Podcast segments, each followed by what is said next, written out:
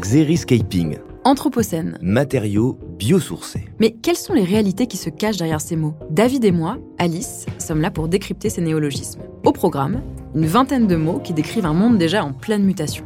Alors suivez-nous, on vous explique tout. Et vous verrez que nous avons tous un rôle à jouer pour construire un monde plus durable.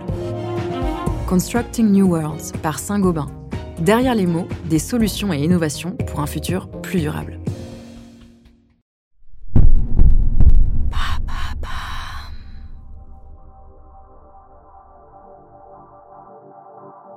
Dans le prochain épisode de l'empreinte, vous découvrirez le témoignage de Vincent Etchebert, le directeur du développement durable et des nouvelles mobilités chez Air France, la célèbre compagnie aérienne française.